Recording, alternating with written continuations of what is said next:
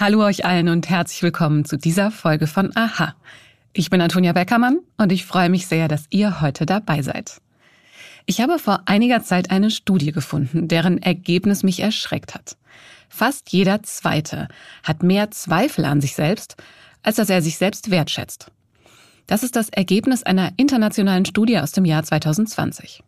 Klar, jeder von uns ist mal unsicher. Trotzdem habe ich mich gefragt, Woran liegt es, dass so viele Menschen so sehr an sich zweifeln? Und vor allem natürlich, wie können wir es schaffen, wieder selbstbewusster zu werden? Darum geht es in dieser Folge. Außerdem finde ich heraus, woran es liegt, dass für viele Menschen Koriander einfach nur nach Seife schmeckt. Aha. 10 Minuten Alltagswissen. Ein Podcast von Welt. Ich weiß natürlich nicht, ob es euch manchmal auch so geht. Aber ich habe immer mal wieder die Situation, dass ich denke, oh Mann, hätte ich da nicht einfach mal selbstbewusster reagieren können? Oder warum habe ich mich das nicht getraut? Ich hätte das doch geschafft. Selbstzweifel oder fehlendes Selbstbewusstsein, das ist etwas, das, so unterstelle ich jetzt zumindest, die meisten von uns kennen. Für die einen trifft es nur auf bestimmte Situationen zu. Andere belastet es über Jahre oder sogar ihr Leben lang. Und oft heißt es in solchen Zweifelmomenten, das hat alles etwas mit der Kindheit zu tun. Und dann kommt schnell der Tipp, überleg dir doch einfach mal, was könnte denn schlimmstenfalls passieren. Dann klappt das schon. Bei mir hat es immerhin manchmal geholfen. Ich möchte heute wissen, woran es liegt, dass wir häufig so wenig Selbstachtung haben oder uns das Selbstbewusstsein fehlt. Vor allem aber möchte ich herausfinden, was wir tun können, um das zu ändern. Und darüber spreche ich jetzt mit dem Psychotherapeuten und Autor Wolfgang Krüger. Herzlich willkommen, Herr Krüger. Schönen guten Tag. Herr Krüger, was sind denn die häufigsten Gründe für mangelnde Selbstachtung?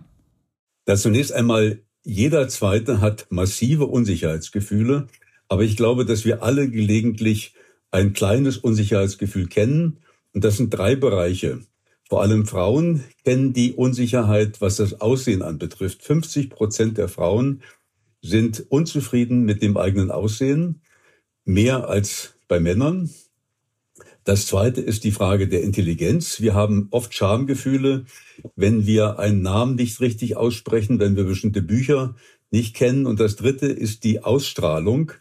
Äh, vor allem, wenn wir auf Partnersuche sind oder wenn wir einen Vortrag halten, dann haben vor allem Männer den Wunsch, dass sie möglichst cool wirken, obwohl sie großes Herzklopfen haben. Das eigentliche Problem ist, dass die meisten Menschen ein Leben führen, wo sie Grund hätten, auf sie stolz zu sein, es aber nicht sind. Und die eigene Selbstachtung ist der Kern unseres Lebensglücks. Und das Schwierige ist, wir leben in einem Land, wo wir, was Loben anbetrifft, was Anerkennung anbetrifft, sehr zurückhaltend sind. Wir leben in einer kühlen Kultur, wo niemand von uns die Selbstachtung hat, die er verdient hat. Und das wirkt sich auf alle Lebensbereiche aus.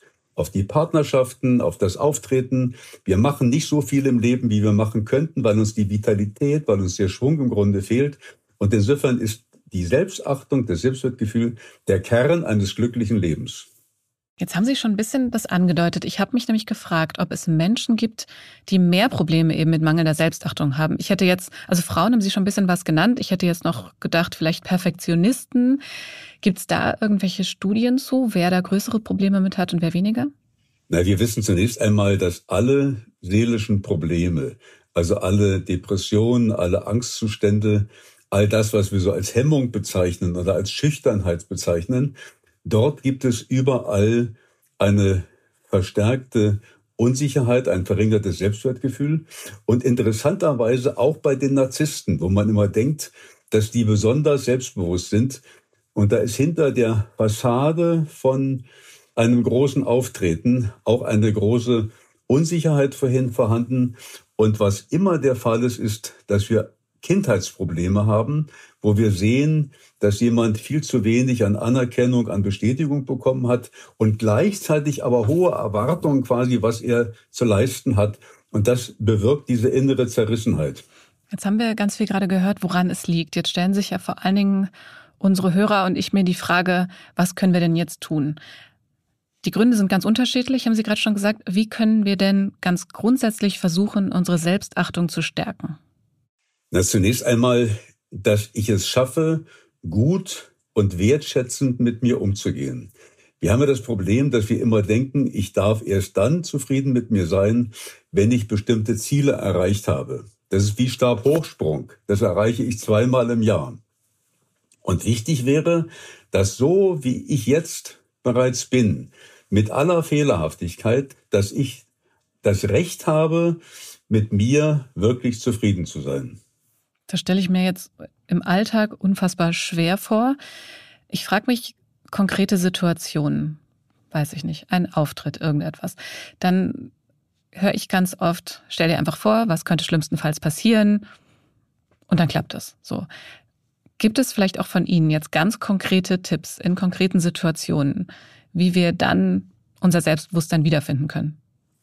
Ich habe früher bei Vorträgen ein unendliches Lampenfieber gehabt und habe mir immer vorgenommen, äh, beim nächsten Mal mache ich es besser. Also ich bin bereits mit Perfektionsansprüchen dann in die Vorträge reingegangen und das war schrecklich. Ich habe irgendwann begriffen, ich gehe in die Vorträge rein und sage mir, allein die Tatsache, dass ich dahin gehe oder in eine Sendung, ist eine Mutprobe. Also ich verringere quasi den Anspruch. Und da gibt es vier ganz entscheidende Dinge, die ich tun kann. Das erste ist, dass ich alle Freunde, guten Freunde, die ich habe, bitte, mir einen Brief zu schreiben mit den positiven Eigenschaften. Und man ist sehr berührt, wenn man das mal bekommt. Das zweite ist, dass ich mit der Anerkennung, die ich bekomme, gut umgehe, die ich also nicht kleinrede und die anderen davon überzeuge, dass mit mir eigentlich nichts los ist. Das dritte ist, dass ich dann neben mein Bett einen Zettel hinlege, wo ich jeden Abend aufschreibe, was habe ich gut gemacht. Wir müssen den Fokus unserer eigenen Aufmerksamkeit mehr auf die positiven Eigenschaften richten.